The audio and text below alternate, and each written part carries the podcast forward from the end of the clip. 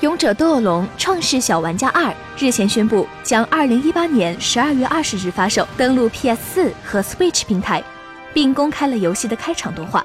该作是由 Square Enix 制作并发行的一款角色扮演类游戏。除了陆地建造之外，玩家们可以上天入地，还能潜水。游戏延续前作的特色元素，加入新的故事和趣味内容。玩家将在游戏中扮演建造者。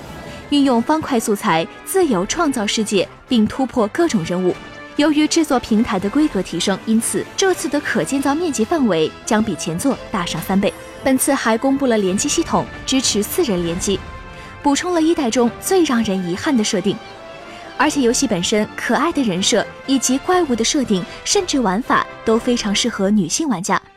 试想一下，一个男性玩家和一位女性玩家联机，男性玩家负责出去收集素材，女性玩家负责在家里建造以及做饭，这呀绝对是单身狗的福音呀！相信随着后续报道的推进，联机肯定是《勇者斗恶龙：创世小玩家二》的一大亮点。